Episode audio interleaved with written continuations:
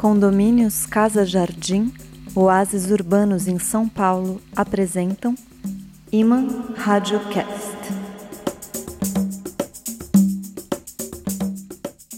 Alô, alô, aliados do áudio, rádio amantes, amadas, felinos das frequências moduladas. Está no ar, aliás, na web, na internet, nas redes, o Iman Radiocast. Mescla de música, poesia, lendas, causos, contos, histórias da tradição. Esse é o nosso episódio número 3, que hoje quer transmitir serenidade, o prazer do relaxamento, a endorfina de músicas finas, porque vocês estão ouvindo o Iman Radiocast. Nesta edição, contamos com a vibrante companhia de Renata Falzoni, a pioneira do cicloativismo. Teremos lendas, poemas, histórias que encantam como um suave som de bicicleta num dia de paz e também vamos falar de prazeres de São Paulo, prazeres de Londres, prazeres de Paris. Lembrando que o Iman Radiocast pode ser acompanhado nas principais plataformas de streaming: Spotify, Deezer, Google Podcast, Amazon. Na versão que você ouve no site imaradiocast.com.br estão inclusas também músicas com copyright, enquanto que na versão das plataformas, como esta aqui, só entram textos e trilhas neutras. Enfim, a literatura do encanto é a única coisa que está nas plataformas de streaming.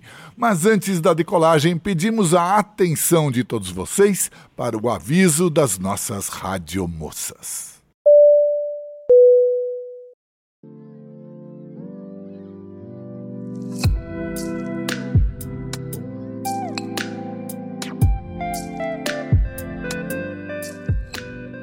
Senhoras e senhores, no dia 18 de dezembro, um sábado, às 4 horas da tarde, o Iman Radiocast convida para o evento gratuito presencial Flaubert 200 anos e a magia para viajantes. Apresentação de Fábio Malavolha. No cardápio, revelações inesperadas sobre Gustave Flaubert, pioneiro do realismo e literatura e dono de um muito estranho método de escrita. E mais, o parentesco entre o mais maravilhoso conto de Flaubert, a lenda de São Julião Hospitaleiro, e um relato narrado por ninguém menos que Giovanni Boccaccio, autor do famoso livro O Decameron. E a descoberta de uma fórmula mágica de proteção para quem está em viagem. Não percam! Sábado, 18 de dezembro, às 4 horas da tarde, na Livraria 97, na rua França Pinto, 97, na Vila Mariana, a 500 metros do metrô Ana Rosa. E agora, sigam viagem com o Iman Radiocast.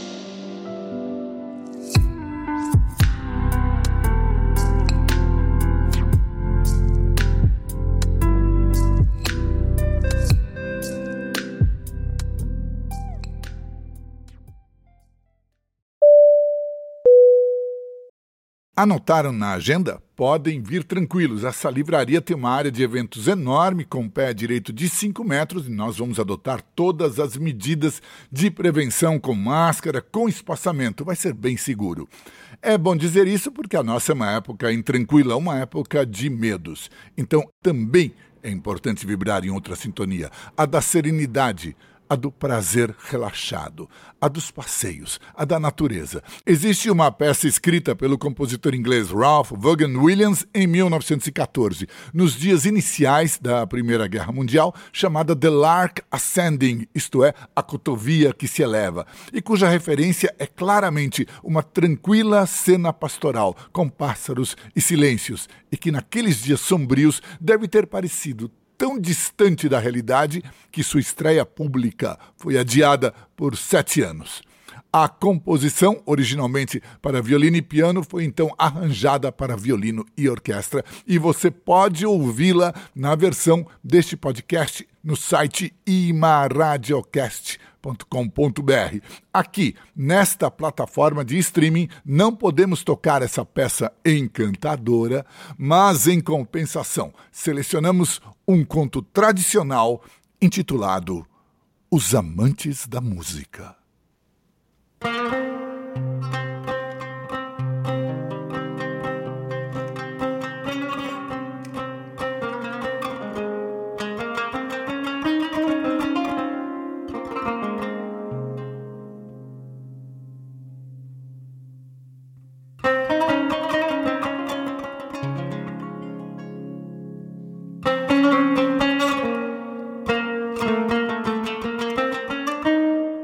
O rei Wajid Ali Shah amava tanto a música que a sua corte estava sempre cheia de cantores, de dançarinos, de todos os tipos de instrumentistas.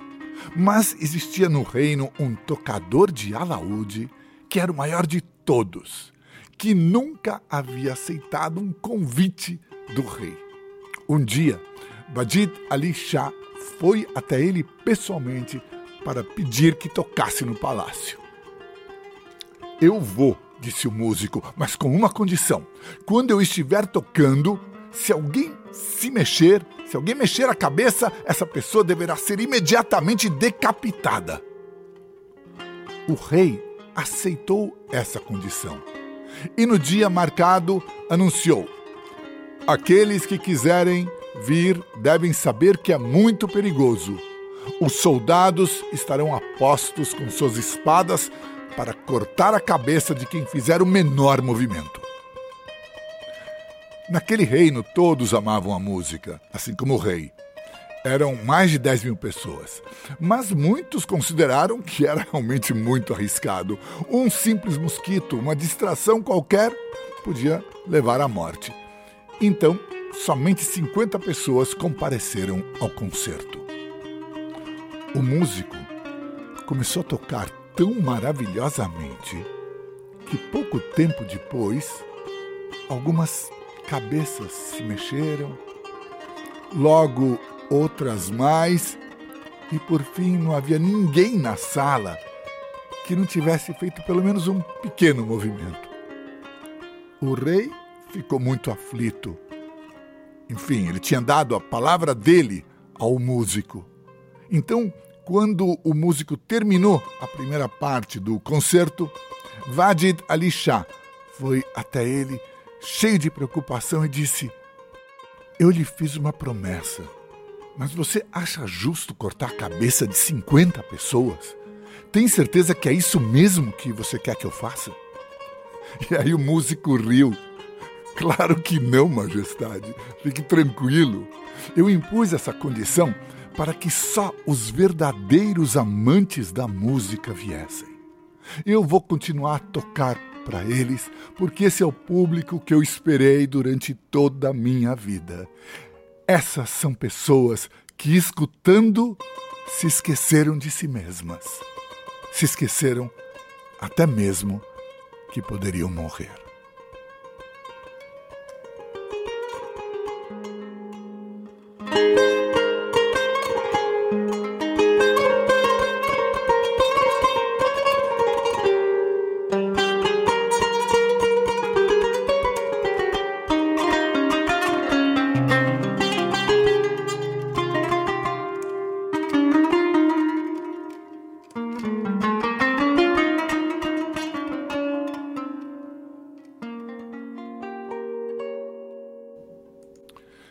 Linda essa história, não é?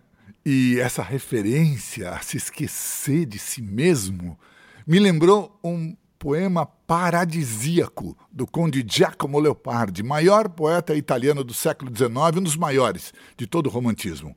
Ele foi um menino de vastíssima cultura que, com 10 anos de idade, já traduzia do latim as odes de Horácio. Tinha a saúde frágil, a sensibilidade ferida por perdas precoces foi desafortunado no amor e praticamente se refugiou na sua poesia e num extraordinário talento para unir sentimento e palavras. Como nos versos que nós ouviremos, publicados originalmente em 1819 e mundialmente conhecidos pela vertigem e música das suas palavras, e que eu ousei traduzir. Levam por nome o infinito.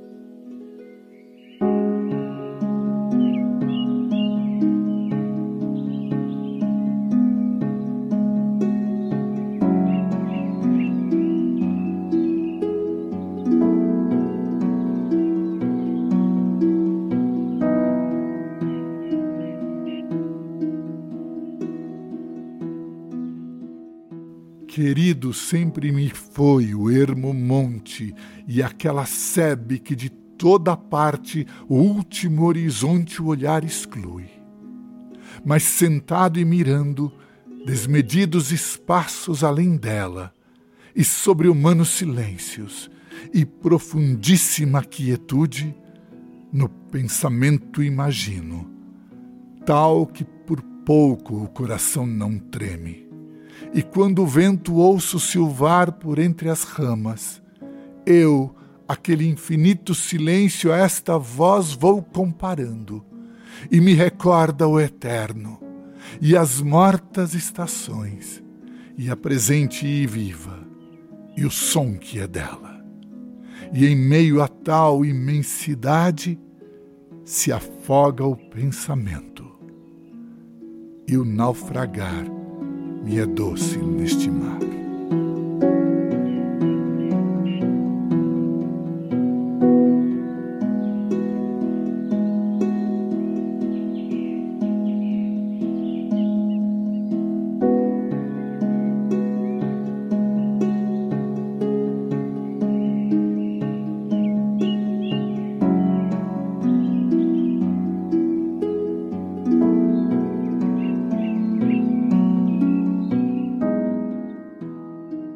Vertigem, magia.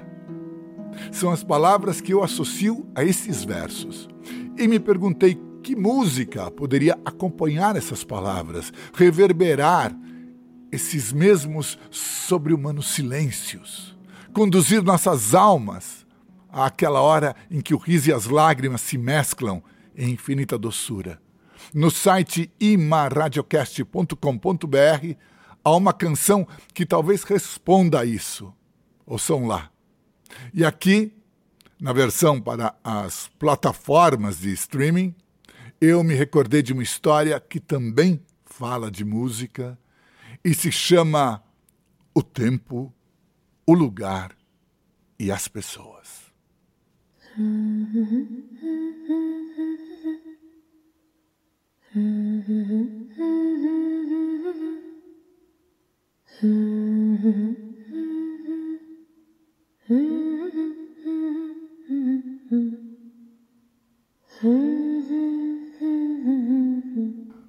Antigamente vivia um rei que, depois de chamar um derviche, um sábio sufi, lhe disse assim: O caminho dos derviches, através de uma contínua e ininterrupta sucessão de mestres, desde os primeiros dias da humanidade, foi a causa que motivou os verdadeiros valores, dos quais o meu reino não é mais do que um pálido reflexo. O derviche respondeu: De fato, é assim, majestade. Agora, disse o rei, já que eu estou instruído de modo a conhecer os fatos precedentes, ansioso e disposto a aprender as verdades que você, com a sua superior sabedoria, pode tornar acessíveis, ensine-me. Trata-se de uma ordem ou de um pedido? perguntou o derviche. É o que você quiser considerar, respondeu o rei. Já que se funcionar como uma ordem, aprenderei, e se eu fizer como um atendimento a um pedido, também aprenderei. Depois de alguns minutos, finalmente o derviche ergueu a cabeça e disse: O senhor deve esperar o momento da transmissão. Essa resposta deixou o rei confuso, porque, afinal de contas, se ele queria aprender, achava que tinha o direito que lhe dissessem ou lhe mostrassem alguma coisa mas o derviche se retirou do palácio. Depois desse fato, dia após dia, o derviche continuou servindo o rei. Diariamente eram tratados os assuntos do reino. Houve períodos de alegria e períodos de tristeza. Os conselheiros davam as suas opiniões, a roda do paraíso girava. O derviche vem aqui todos os dias pensou o rei, cada vez que via aquele sábio, e, no entanto, nunca cita aquela conversa sobre aprendizagem. Ele participa das atividades aqui da corte, conversa, ri, come, sem dúvida dorme. Será que ele está esperando algum tipo de sinal? Mas, por mais que se empenhasse, o rei era incapaz de perceber as profundezas daquele mistério. Então, um dia, quando a adequada vaga do oculto cobriu as praias da possibilidade. Aconteceu uma conversação no palácio. Alguém dizia: Daoud de Sahil é o melhor cantor do mundo.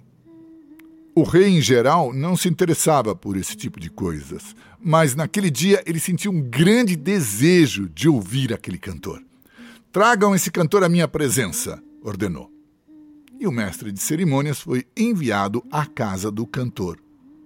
Mas Daud, que era o soberano entre os cantores, simplesmente respondeu: O seu rei demonstra conhecer muito pouco os requisitos da arte do canto. Se deseja que eu vá até o palácio apenas para conhecer o meu rosto, eu irei. Mas se ele quer me ouvir cantar, terá de esperar, como todos fazem, até que meu estado de ânimo seja o mais indicado para isso.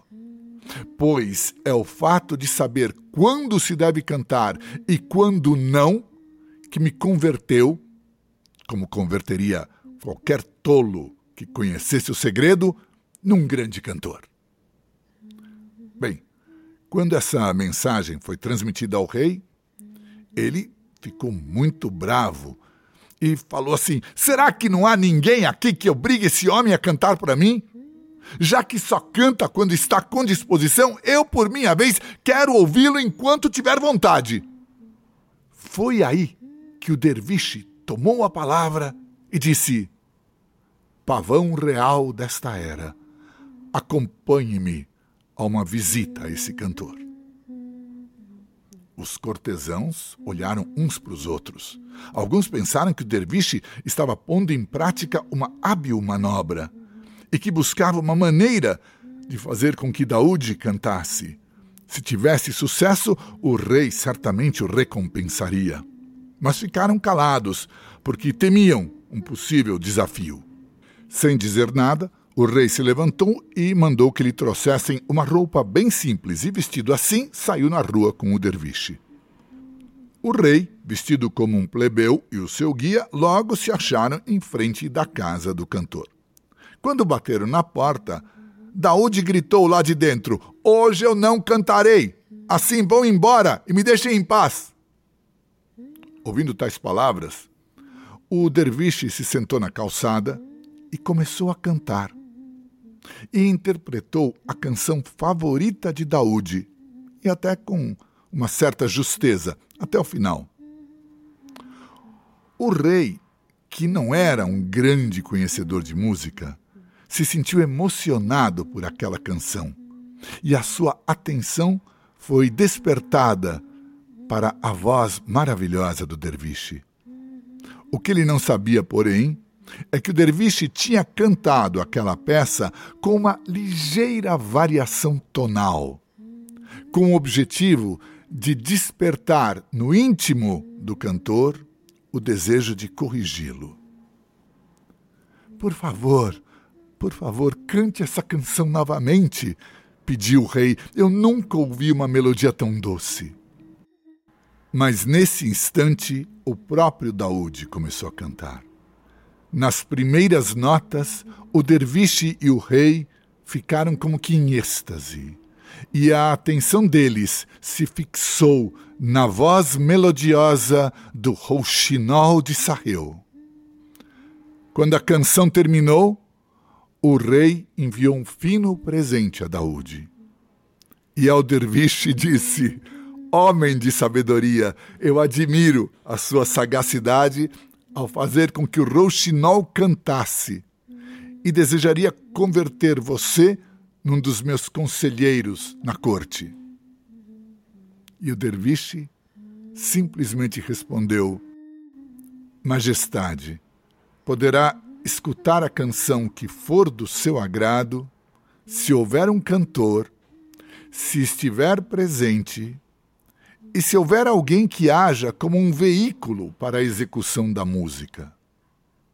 Como acontece com mestres cantores e com os reis, assim se dá com os derviches e os seus discípulos. O tempo, o lugar, as pessoas e o talento.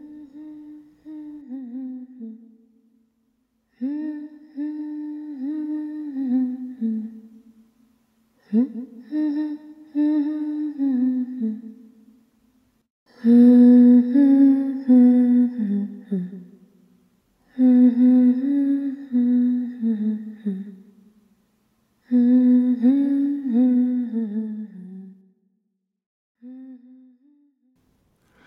depois de ouvirmos essa melodiosa história, nós podemos lembrar ainda de um poema tão extasiante quanto aquela música mágica, na verdade, tão mágico quanto essa história, e brasileiro.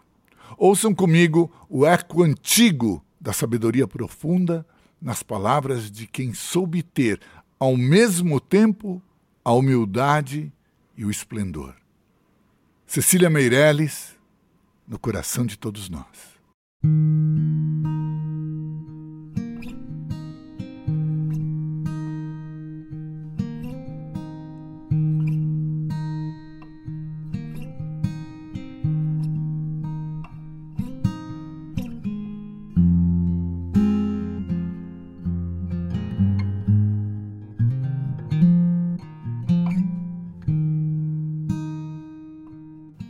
Eu canto porque o instante existe. E a minha vida está completa. Não sou alegre, nem sou triste. Sou poeta. Irmão das coisas fugidias, não sinto gozo nem tormento. Atravesso noites e dias no vento. Se desmorono ou se edifico se permaneço ou me desfaço, não sei. Não sei. Não sei se fico ou passo. Sei que canto e a canção é tudo. Tem sangue eterno a asa ritmada. E um dia sei que estarei mudo mais nada.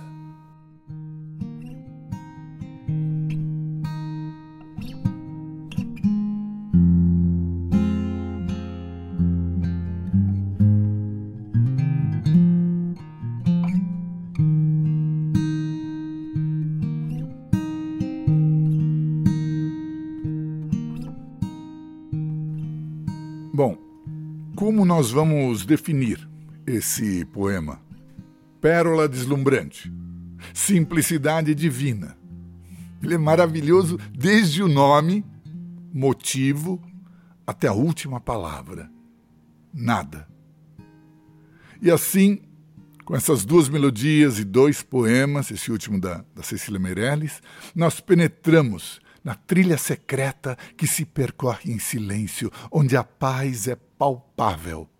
E isso tem muito a ver com o que a nossa entrevistada vai dizer sobre passeios pelos caminhos das bicicletas. Mas não antecipemos, antes mantenhamos o humor até mesmo ao falar desse presente de ouro, o silêncio, que os sábios do Islã, os sufis, souberam também transformar numa história bem-humorada.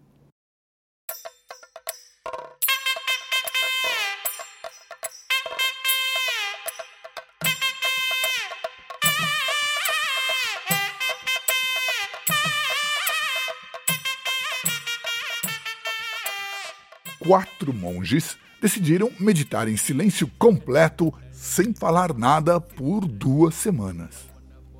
Na noite do primeiro dia, a vela começou a falhar, então se apagou. E o primeiro monge disse: Oh, não, a vela se apagou. Mas o segundo comentou: Ei, nós não tínhamos que ficar no silêncio completo? O terceiro reclamou: Mas por que, que vocês dois quebraram o silêncio? E então o quarto afirmou todo orgulhoso: Haha, eu sou o único que não falou.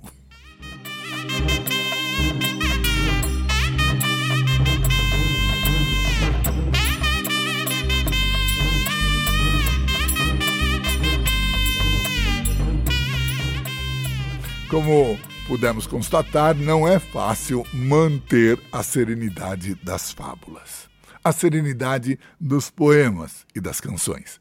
Mesmo se você for um apresentador só de música clássica, como muitos de vocês sabem que eu fui. Aliás, nessa época em que eu apresentava música clássica, eu sempre imaginava uma cena muito engraçada na minha cabeça quando eu, eu lembrava que a minha primeira paixão musical, na verdade, foi o rock, a música pop. Por outro lado, nos anos em que eu trabalhei na rádio, eu tive uma certa notoriedade como apresentador de uma emissora erudita. Então, às vezes, eu ria sozinho, imaginando uma foto minha na capa, sei lá, de algum tabloide escandaloso, tipo essas fotos de flagrante que o sujeito fotografado está tentando proteger a, a cara com as mãos e os braços. E, e, na foto e na manchete, assim, letras garrafais, eu imaginava assim o, o, texto escandaloso locutor de música clássica flagrado ao comprar disco dos Stones. Obviamente, isso nunca aconteceu, mas me fazia rir por causa desses paradoxos da vida que vira e mexe te leva assim como a espaçonave Enterprise, onde nenhum você jamais esteve antes. E isso que eu contei serve também para introduzir a nossa entrevistada, que é muito bem-humorada. Ela esbanja energia, tem pegada, sua fala tem impacto. Eu estou falando da pioneira do ciclo ativismo brasileiro, figura conhecidíssima no mundo das magrinhas, das duas rodas e fora delas também, minha querida amiga desde a infância, desde a escola, Renata Falzoni. Bem-vinda ao Iman, Renata, que prazer. Nossa, você não sabe a minha alegria de estar tá falando com você, de estar tá te vendo ainda aqui online, e estar tá aqui memorando as nossas memórias de pré-primário, de primário. É verdade, você e eu nos conhecemos no primário e você já era uma menina muito corajosa. Eu era muito tímido e eu lembro que uma certa vez você me defendeu de dois brutamontes e você levou essa coragem para a vida para o cicloativismo. E se hoje essa cidade de São Paulo tem uma estrutura para bicicletas, se isso entrou no debate público, eu acho que isso se deve muito à tua determinação. Como você vê a tua própria trajetória, Renata Falzoni? Fábio, quando a gente vive a nossa vida, uma palavra define, né, a dos ciclistas, cicloativistas, né, que é resiliência, né, que é bater na mesma tecla há muitos anos, né. Então, eu, assim, já naquela época que eu era moleca, Dante, essas coisas, eu já andava muito de bicicleta. Então, eu sempre tive, eu tive o privilégio, que muitas crianças hoje não têm, de ter sido uma criança feliz com a bicicleta. Então, eu brinquei muito de bicicleta, adorava, era brinquedo. Então, assim, essa alegria de infância é uma coisa que está impregnada, né? Então, quando eu tinha 14, 15 anos, Fábio, eu virei mecânica de bicicleta, porque Todas as, nós éramos uma turminha de bairro e cada vez que furava o pneu de bicicleta de um amigo nosso, ficava seis meses parada a bicicleta, porque não havia Cristo que um pai daqueles saísse, pegasse a bicicleta, levasse para uma bicicletaria para arrumar. Então, quando eu me vi, já a minha turminha de bairro, nós éramos mecânicos. Bem depois, eu comecei a pedalar como meio de transporte, eu já era estudante de arquitetura quando eu experimento a independência da locomoção, uma independência de ter do lado um namorado, um pai, um amigo, um irmão, independência do carro, que naquela época o trânsito de São Paulo era tão infernal quanto o de hoje, ou pior.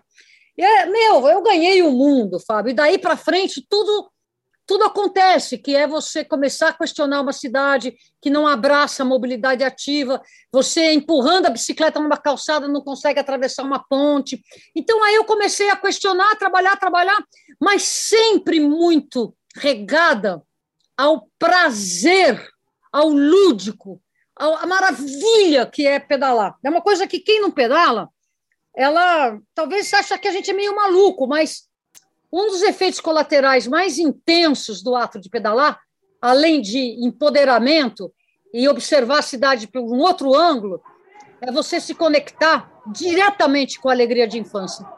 Uma alegria que você também levou para a vida junto com a coragem. E isso te deu um perfil de aventureira, não foi? Eu lembro muito bem da tua foto na capa da Folha de São Paulo, pendurada na antena da TV Gazeta, a não sei quantos metros de altura em cima da Avenida Paulista.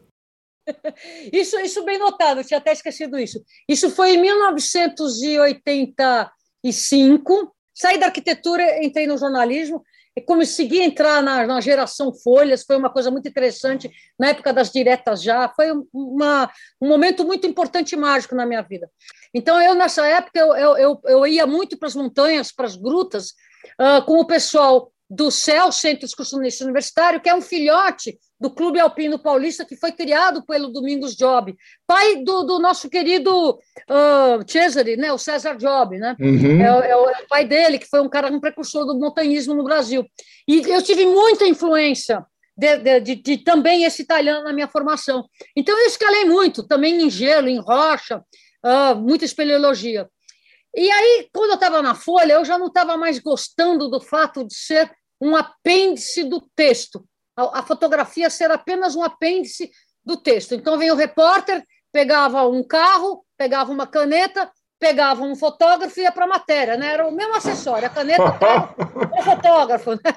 E assim, eu, eu, tinha muito mais. E, e eu já estava nessa época fazendo rádio, já estava nessa época fazendo uh, muito texto, né? Então eu queria algo a mais. Então foi uma fase em que eu trabalhei no, no turismo da, da Folha de São Paulo, escrevendo e fotografando. Então foi uma pauta que eu propus, que era ver a cidade de São Paulo escalando a antena da TV Globo e Gazeta. E essa não foi a tua maior aventura, não é? Eu sei que você é uma grande praticante de mountain bike, do montanhismo com a bicicleta e que você viajou já o mundo todinho nas trilhas das duas rodas, não é? Eu já viajei por 30 países e não assim dando uma voltinha, estou falando viajar mesmo, né?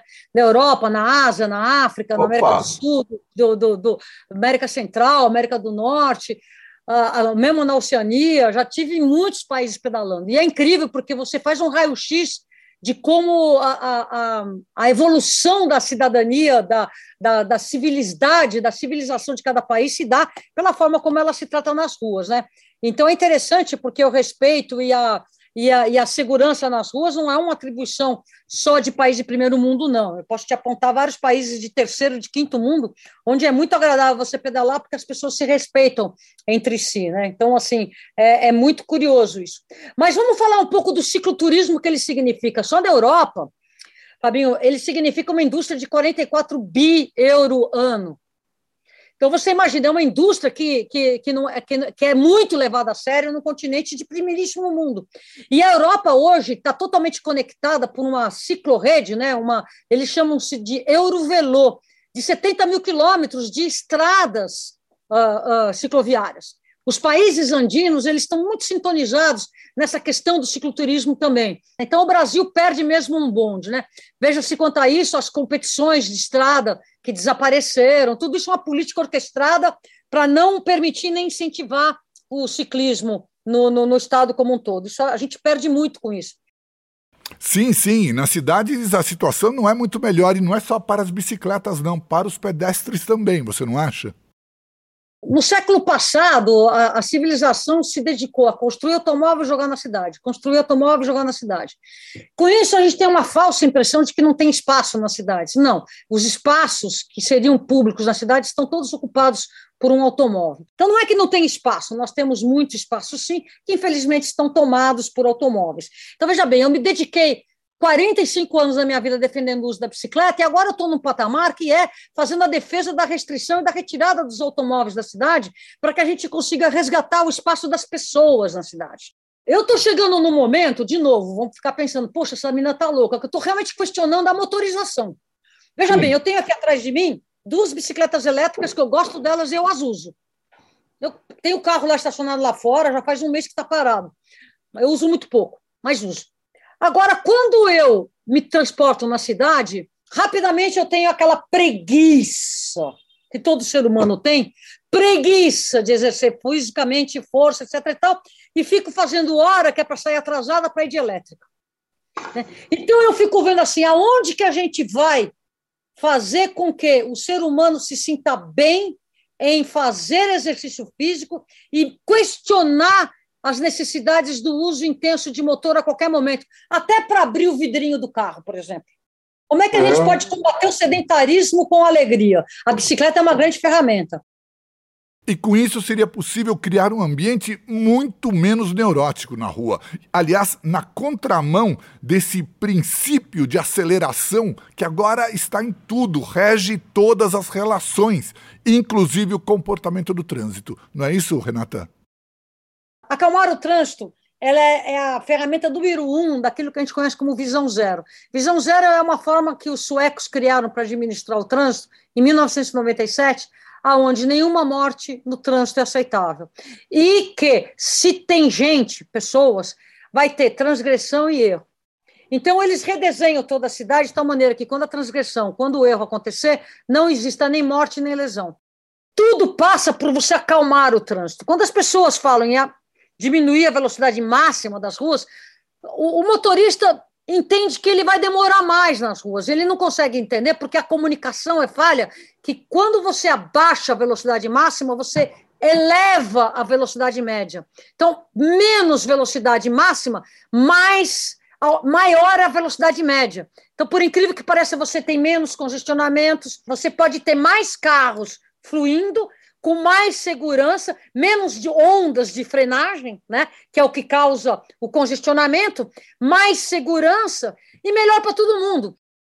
Claro, e, e, nessa cidade ideal, a bicicleta poderia de fato juntar a sua utilidade como meio de transporte com a sua poesia, como passeio silencioso. Eu imagino que você tenha experimentado muitas vezes essa faceta poética, deliciosa do passeio em bicicleta. Quando eu vou fazer um circuito de bicicleta que não é estressante, que é algum lugar que eu não preciso ficar pensando na minha sobrevivência. Muitas vezes, é, aqui na ciclovia da Marginal do Rio Pinheiros, por exemplo, é maravilhoso, porque você entra naquela canaleta e você não precisa pensar em mais nada, a não ser no, no teu ritmo. Então, às vezes, quando eu entro naquele segmento, eu jogo um, uma dúvida que eu tenho. E aí eu esqueço. Daí a pouco começam a brotar soluções não pensadas. Surge do nada as grandes respostas. Isso é incrível. Isso é incrível, isso é demais, isso tem tudo a ver com o mantra do rodar de bicicleta, né? Mas isso é meditação, Renata. Total. Aliás, você conecta com os espíritos da cidade nessa hora, né? Porque você está ouvindo tudo, né? Você está ouvindo, você está primeiro ouvindo, tuf, tuf, tuf, que é o teu coração, né? Mas o passarinho você escuta, o pneu você escuta, você. Assim, eu, eu não gosto muito de ficar ouvindo o headphone, né? Que o pessoal usa, eu prefiro ouvir o, o ruído da cidade sem carro, né? Tira isso, você vai ver o que é gostosa a cidade. Bom, Renata Falzoni, que prazer, que delícia ouvir você falar e sentir naquilo que você fala o teu entusiasmo. E o entusiasmo, como explica Platão, pela etimologia da palavra, enteosiasmos, significa estar possuído pela força de um Deus. E isso a gente sente na vibração das tuas palavras. E é algo que nós também buscamos aqui no Iman Radiocast. Muito obrigado, muito obrigado mesmo pela tua presença aqui. Fabinho Malavala, você não sabe como eu estou feliz e que, que louco que você falou, né, do entusiasmo. Eu não, não, nunca soube disso. Realmente eu sou uma possuída pelo Deus da bike. Não faço nenhum segredo disso. Beijo grande a todas e todos. Tchau. E assim nós tivemos a presença entusiasmante, vibrante de Renata Falzoni aqui no Iman Radiocast.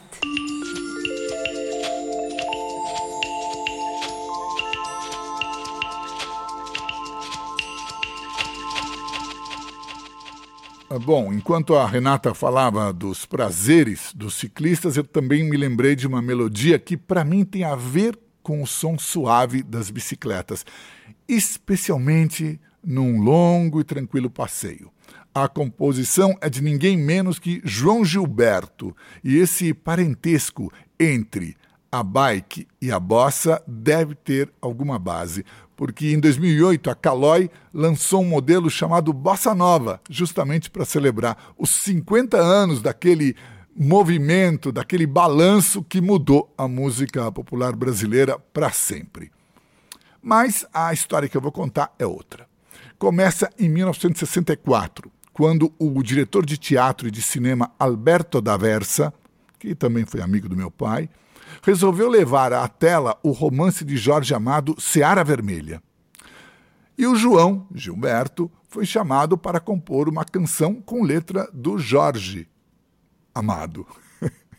Mas em 1973, quando a canção foi gravada no hoje famoso álbum branco, o João jogou a letra fora e inventou uma palavra, undiu, que é a única que a gente ouve na melodia.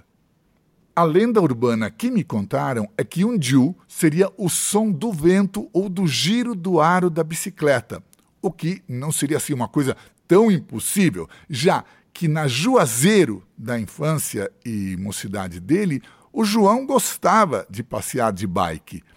E eu tenho dois, duas testemunhanças disso. Primeiro, as lembranças do bom amigo do João Gilberto, Galvão, que depois faria parte dos Novos Baianos. E depois tem uma foto com o João Gilberto menino montado na sua magrinha. Bom, se non è vero è ben raccontato, como se diz em italiano. Então, para completar essa entrevista deliciosa com a Renata Falzoni, lá no site imaradiocast.com.br, vocês podem ouvir ou se deixar capturar pelo enfeitiçamento musical de Undiu, composição de João Gilberto, que tem a ver com bicicleta, que tem a ver com toda uma história que é contada lá. E aqui, na versão para as plataformas de streaming, o conto chamado Entre os Tigres e o Abismo.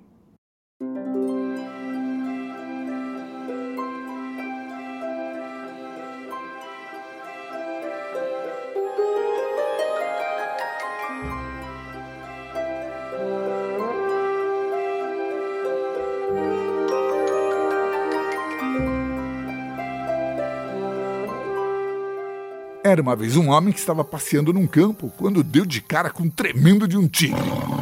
O homem saiu correndo, o tigre atrás. Na fuga apareceu um barranco, um abismo. O homem se jogou lá para escapar do bicho e se agarrou nas raízes de uma planta que saíam para fora do barranco. As raízes assim expostas e ficou ali pendurado com um precipício por baixo. Ali em cima, o tigre farejava procurando pelo homem. Tremendo, o sujeito olhou para baixo e viu que no fundo do barranco tinha outro tigre que rugia para ele, esperando. Só as raízes seguravam o sujeito, mas quando ele olhou para essas raízes, ele viu dois ratinhos, um negro e o outro branco, roendo as raízes aos poucos. Nesse momento, ele também percebeu que no barranco tinha crescido um lindo morango. Então ele segurou as raízes só com uma mão e se esticou todo para pegar o morango. Levou o morango na boca e disse assim: Que delícia!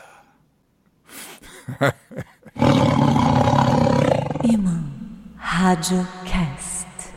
Que delícia, não é?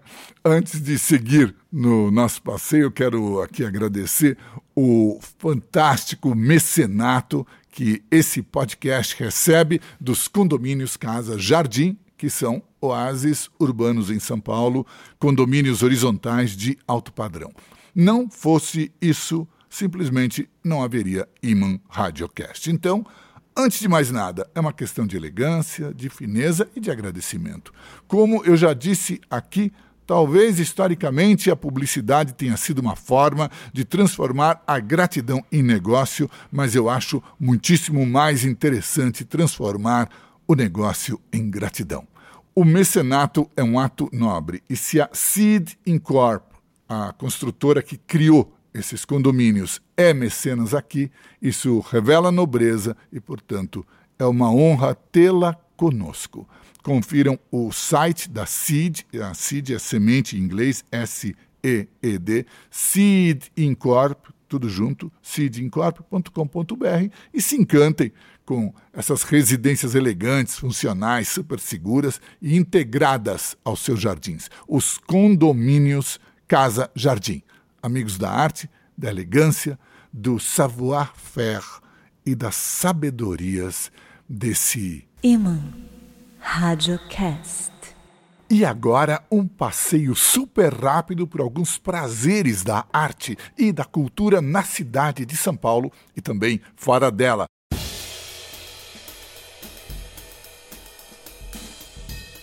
Começando com três apresentações musicais bacanas, duas delas no sábado 11 de dezembro na Sala São Paulo. Às 11 horas da manhã, de graça, a apresentação do pianista brasileiro Fábio Martino, radicado na Alemanha, fazendo carreira na Europa, com o violinista Alejandro Aldana e o São Paulo Chamber Soloists, na apresentação do concerto Opus 105 de Nikolai Kapustin. É coisa rara, vale a pena ir ouvir. E às nove da noite também, na Sala São Paulo, a energia de Carlinhos Brown, os encantos de Margaret Menezes se juntam com a Orquestra Jazz Sinfônica num show-concerto de muita brasilidade. E na véspera do Natal, na quinta-feira, 23 de dezembro, Nando Reis, que eu considero um poeta-compositor, se apresenta no Espaço das Américas. No cardápio de exposições,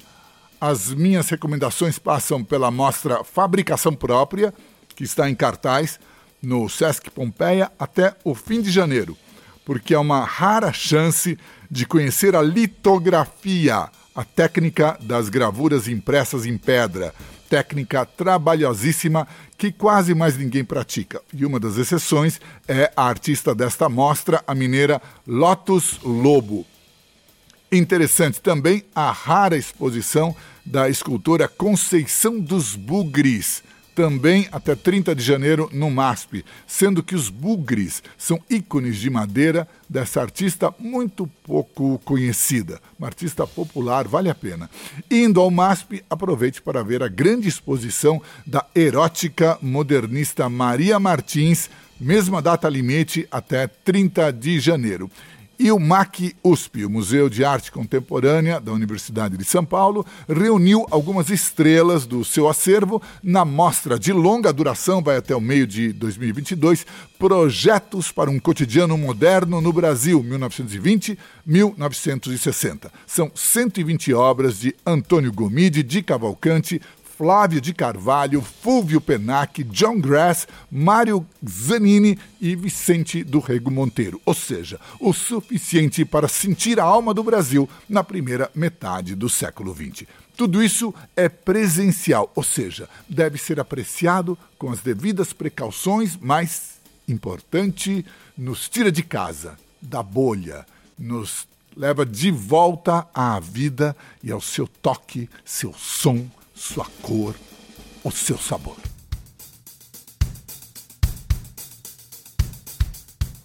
E agora vamos mencionar algumas atrações de arte e cultura em cidades fora do Brasil.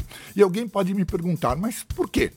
Eu acho que o motivo seria que a beleza, a arte, o encanto não tem fronteiras. Mas um outro motivo, talvez mais forte, é que falar do que é bom e belo e verdadeiro mesmo se está distante, enriquece quem fala e quem ouve. Por isso, desejando enriquecer a todos nós, eu vou contar a vocês que em Londres está em cartaz a adaptação teatral de A Vida de Pi, história que o diretor Ang Lee já tinha levado ao cinema em 2012. A encenação ocorre no Wyndham's Theatre, da Charing Cross Road, até 27 de fevereiro e foi chamada pela revista Time Out de visualmente assombrosa. E no item visual, já que estamos falando disso, durante o mês do Natal, na capital inglesa, é possível apreciar o lindo espetáculo de luzes em Trafalgar Square. A must.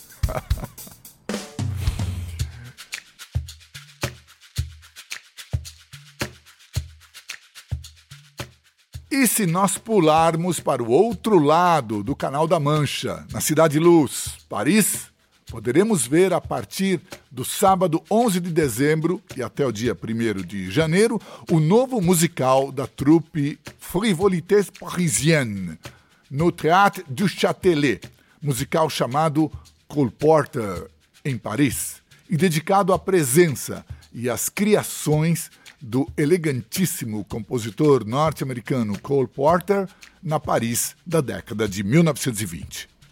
E isso dá deixa para fechar esse Iman Radiocast em grande estilo, porque no fim da década de 20, em 1928, Porter, que tinha voltado aos Estados Unidos, estreou na Broadway o seu primeiro grande musical, chamado justamente Paris.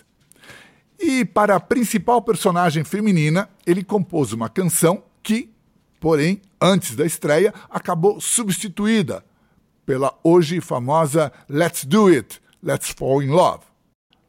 Mas a atriz Irene Bordoni já tinha feito uma gravação dessa que hoje é uma peça conhecida, uma canção conhecida e deliciosa. Ela se chama Vamos Nos Comportar Mal, ou em inglês, Let's Misbehave. E vocês podem ouvir essa canção, essa gravação, na versão desse podcast para o site imaradiocast.com.br. Não deixem de ir lá e se deliciar.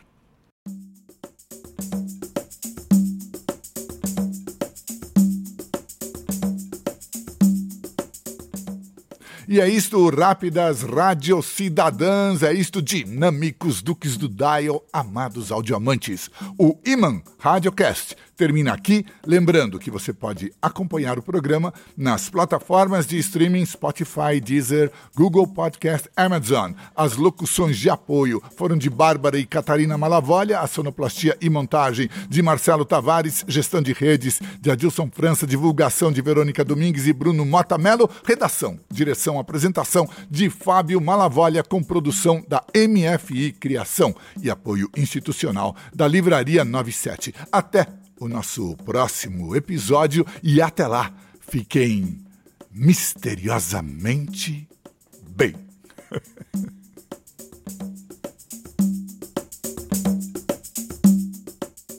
Condomínios Casa Jardim, oásis urbanos em São Paulo, apresentaram Iman Radiocast.